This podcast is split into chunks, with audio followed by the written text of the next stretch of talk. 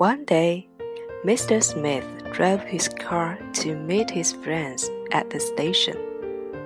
When he found there was still quite some time before the train arrived, he decided to take a short sleep.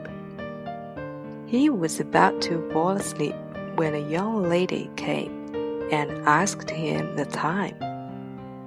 Mr. Smith opened his eyes and answered, Half past eight with a thank you. The woman left. After a short while, this happened again.